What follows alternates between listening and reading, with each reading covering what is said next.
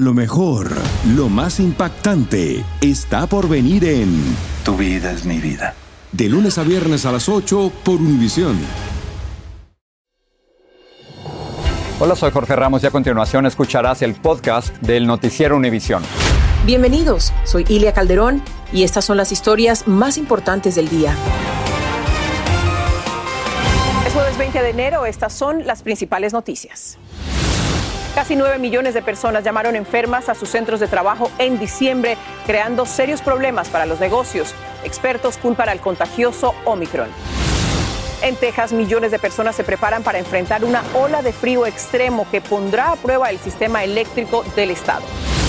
El Papa Benedicto XVI habría tenido conocimiento sobre sacerdotes que abusaban de niños cuando él era arzobispo en Alemania, según una extensa investigación. Y activistas realizan gestiones para traer de México a Estados Unidos el cuerpo de Victoria Lugo, la niña venezolana de siete años que se ahogó en el río Bravo cuando cruzaba con su mamá. Y estamos entrando en las discusiones para poder traer el cuerpo de la niña a los Estados Unidos.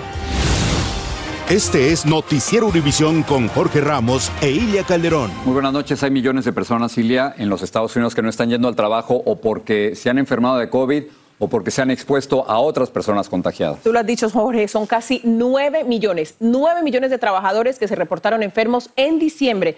Esto es una cantidad que se considera récord. Y con esta noticia comenzamos el noticiero. Blanca Rosa Vilches de Nueva York nos habla de cómo el ausentismo por el COVID está afectando a muchos negocios del país.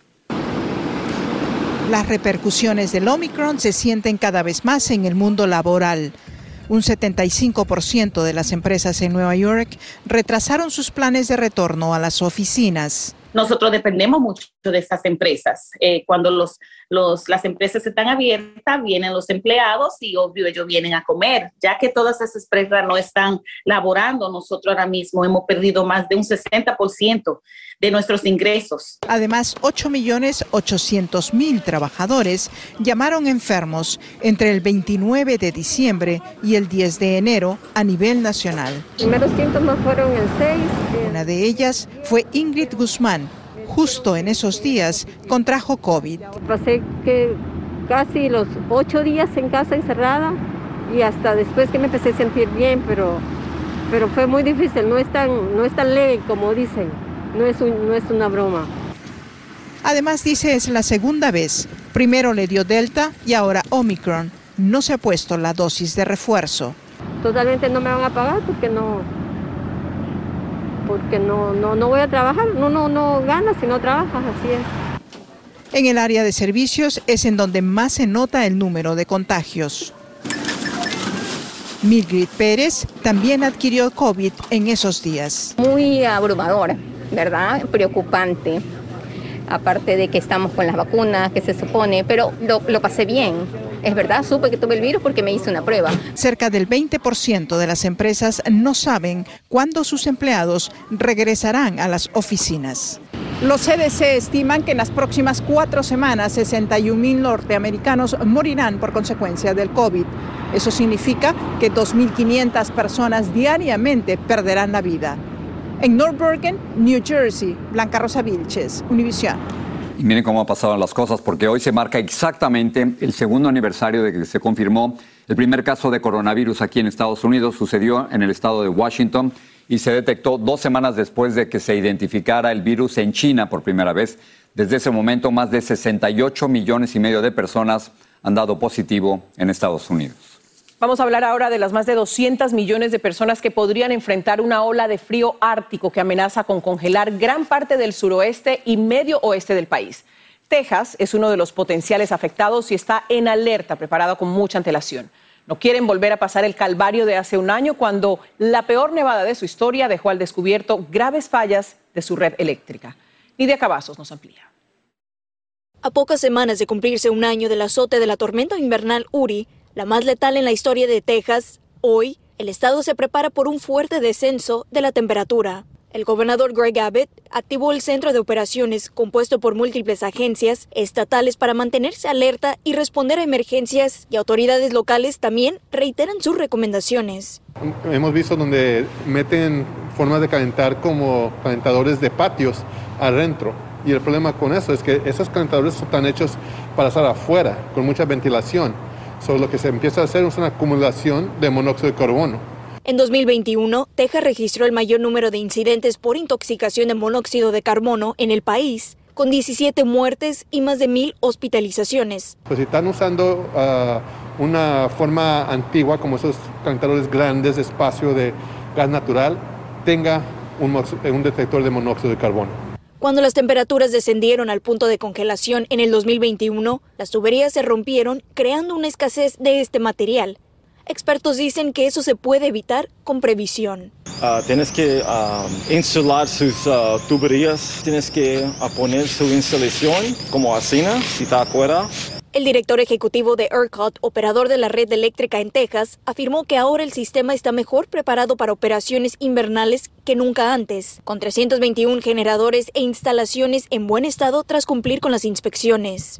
La ola gelida nuevamente pondrá a prueba la red eléctrica del estado de Texas y las medidas que se acordaron durante la sesión legislativa en el 2021 para evitar los apagones y evitar dejar a millones de tejanos sin energía eléctrica. Desde Houston, Texas, Nidia Cavazos, Univision como vestida Nidia, por el frío. La niña venezolana Victoria Lugo murió de asfixia por sumersión mientras cruzaba el río Bravo. Esto según informaron las autoridades mexicanas. Su madre sobrevivió a la pequeña de siete años y se encuentra en los Estados Unidos y ahora se están haciendo gestiones para traer el cuerpo. Vilma Tarazona habló con familiares de Victoria.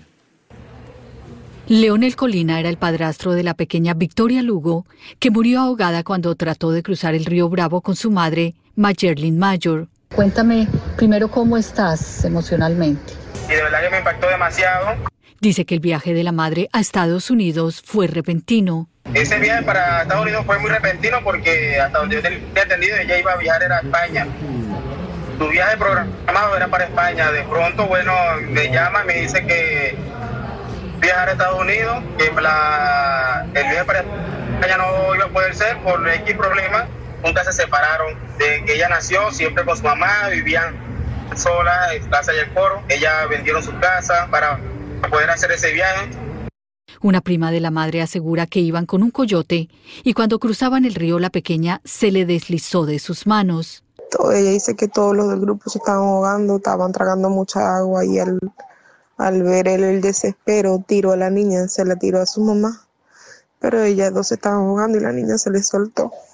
El embajador de Venezuela en Estados Unidos dice que trabajan para reunir a la madre con su hija, cuyo cuerpo está en México. Hemos estado en contacto con la madre de la niña, hemos hablado con las autoridades norteamericanas, ya ella está en libertad aquí en los Estados Unidos y estamos entrando en las discusiones para poder traer el cuerpo de la niña a los Estados Unidos. Victoria era muy cariñosa, muy pegada a su mamá, te digo, ella nunca tuvo su papá biológico que viviera con ella ni nada, o sea, ella siempre estuvo con su mamá. Dicen que la madre está inconsolable. Ella permanece en Texas y dice que solo quiere que le entreguen muy pronto el cuerpo de su pequeña. Regreso contigo. Esperamos que así pueda ser, Vilma, después de esta tragedia. Gracias. Vamos a Washington. El presidente Biden avivó tensiones internacionales al sugerir ayer que la respuesta occidental a Rusia dependería de si se realiza una incursión menor o una mayor a Ucrania. Bueno, pues hoy la Casa Blanca trató de enmendar esa declaración por temor a estimular un ataque ruso a territorio ucraniano. El propio Biden rectificó sus palabras, como nos informa Pedro Rojas desde la capital.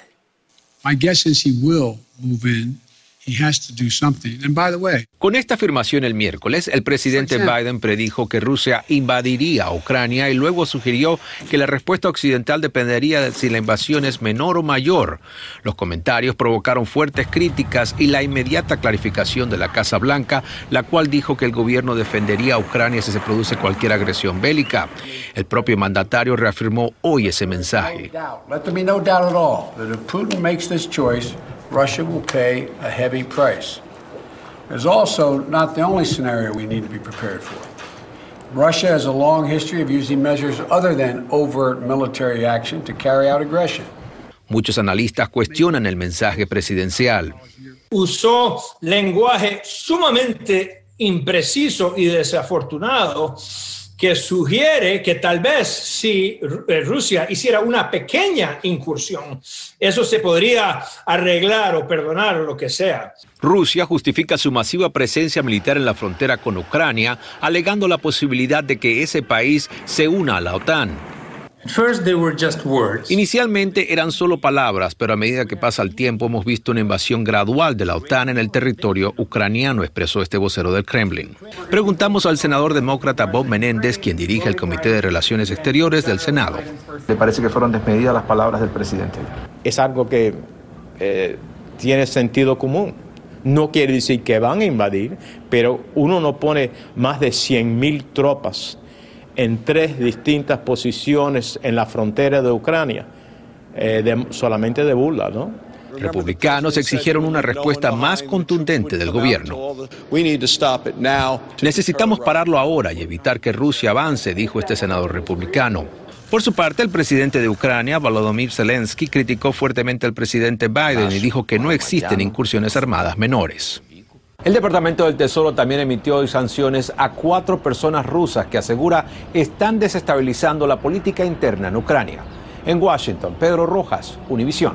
Nos afecta a todos porque el conflicto armado entre Rusia y Ucrania dispararía aún más los precios del petróleo y golpearía nuestros bolsillos. Los precios del crudo aumentaron en días recientes. Solamente el pasado martes, por ejemplo, superaron los 85 dólares el barril. Y si Rusia ataca a Ucrania, subirían más porque los rusos son los segundos exportadores más grandes de petróleo en todo el mundo.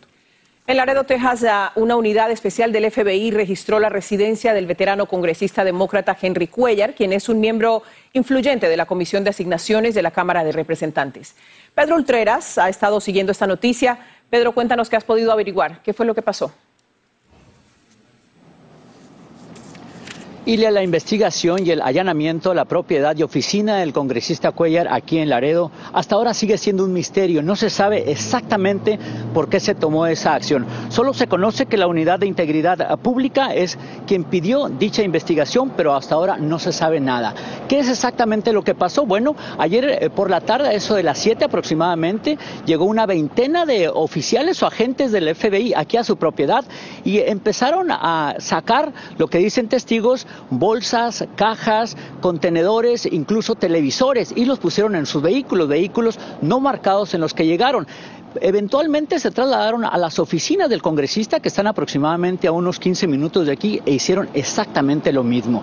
Ahora, la, un vocero del FBI aceptó que se está llevando a cabo una investigación, pero no ha dado a conocer el por qué, los detalles. Por su parte, el congresista emitió un comunicado también reconociendo que hay una investigación, pero dijo que está colaborando en todo lo que se puede y este, pues que simplemente va a tratar de colaborar para que se haga justicia y apegarse a la ley el congresista ha estado eh, pues a cargo de este distrito, el distrito número 28, que cubre desde San Antonio hasta aquí, hasta Laredo, desde el 2005, y su puesto está para eh, reelegirse en noviembre. Esta es toda la información, pero hasta ahora no existe una razón por la cual se le está investigando. Jorge, regreso contigo. Y pronto sabremos exactamente qué fue lo que pasó.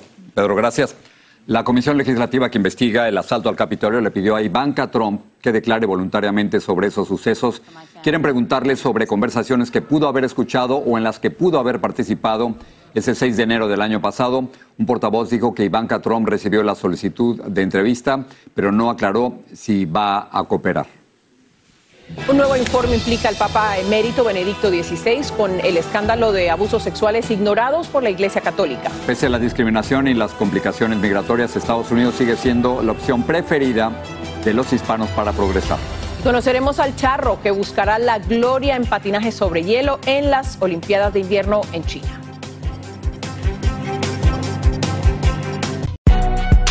Si no sabes que el Spicy McCrispy tiene spicy pepper sauce en el pan de arriba y en el pan de abajo. ¿Qué sabes tú de la vida? Para pa pa pa. El verano llega con nuevos sabores a The Home Depot. Encuentra ahorros en asadores, como el Next Grill con cuatro quemadores de gas propano ahora en compra especial, a solo 199 dólares. Para hacer comidas de todos los sabores y cumplir con todos los antojos. Desde una clásica carne asada, con elotes y cebollita, hasta jalapeño poppers para darle un toque picante a la reunión. Prueba nuevos platillos y sabores este verano. Con ahorros en asadores de The Home Depot. Haces más, logras más. Dicen que traigo la suerte a todo el que está a mi lado. Y esa es mi mala fortuna. Basada en el clásico de Juan Rulfo, llega Univisión, El Gallo de Oro. Supongamos que la caponera puede inclinar la suerte a quien ella quiera. ¿Estás tardando en conquistarla? Con Lucero, José Ron y Plutarco Asa. Este gallo está cambiando la vida. En una historia legendaria de amor y azar. No trates de cambiarme, no lo vas a lograr. El Gallo de Oro, lunes a viernes a las 9 por Univisión.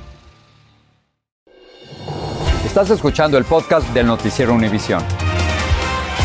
En Alemania, un bufete de abogados realizó una investigación sobre la arquidiócesis de Múnich y de Freising y reveló abusos sexuales a menores de edad que habrían sido encubiertos por la alta jerarquía católica. El informe involucra al actual Papa emérito Benedicto XVI. Lourdes del Río nos dice qué sabía el Papa y qué ocultó. El documento, encargado por la propia arquidiócesis de Múnich a un equipo de abogados y presentado hoy, contempla casos de abusos sexuales ocurridos en el seno de la Iglesia Católica desde la posguerra hasta prácticamente la actualidad. En un total de cuatro casos hemos llegado a la conclusión de que el entonces arzobispo cardenal Ratzinger puede ser acusado de mala conducta en casos de abuso sexual. Según el informe, los autores de los abusos siguieron ejerciendo su actividad pastoral sin ninguna restricción a sus actividades. Tampoco se iniciaron las medidas previstas en el derecho eclesiástico, todo bajo la supervisión del hoy Papa emérito Benedicto XVI. El prelado ha negado previamente haber cometido delitos en estos casos, pero los responsables del informe consideran poco creíble su reacción y sostienen que por parte de Ratzinger no hubo ningún interés reconocible en actuar frente a ellos. La cultura de encubrimiento, de proteger a los sacerdotes, de proteger la imagen de la iglesia, persiste en la iglesia y eso me parece a mí que esto es lo que estos informes están revelando. Mientras se daba a conocer el impactante reporte afuera del recinto, se realizaron manifestaciones de apoyo a las víctimas. Me toca mucho a nivel emocional, eso revive algunas cosas de aquella época, decía esta mujer, cómo puedo mantener la distancia para que estos acontecimientos no me vuelvan a traumatizar. Los abogados también acusaron al cardenal Reinhard Marx, arzobispo de Múnich, y Freising desde 2008 de mala conducta en dos presuntos casos de abuso. El año pasado el Papa Francisco rechazó una oferta suya de dimitir como arzobispo a raíz de la crisis. Por su parte, el Vaticano expresó vergüenza y remordimiento ante lo ocurrido y aseguró que analizará concienzudamente este informe. Sin embargo, no hizo ninguna expresiones en cuanto al supuesto involucramiento de Ratzinger en estos casos. En Miami, Florida, Lourdes del Río, Univisión. Los abogados de Ghislaine Maxwell, condenada por tráfico sexual de menores, presentaron una moción para un nuevo juicio esto debido a las declaraciones de un jurado después del proceso judicial. El miembro del jurado reveló en entrevistas posteriores al juicio que fue abusado sexualmente cuando era niño y que compartió su experiencia con otros miembros del jurado durante las deliberaciones.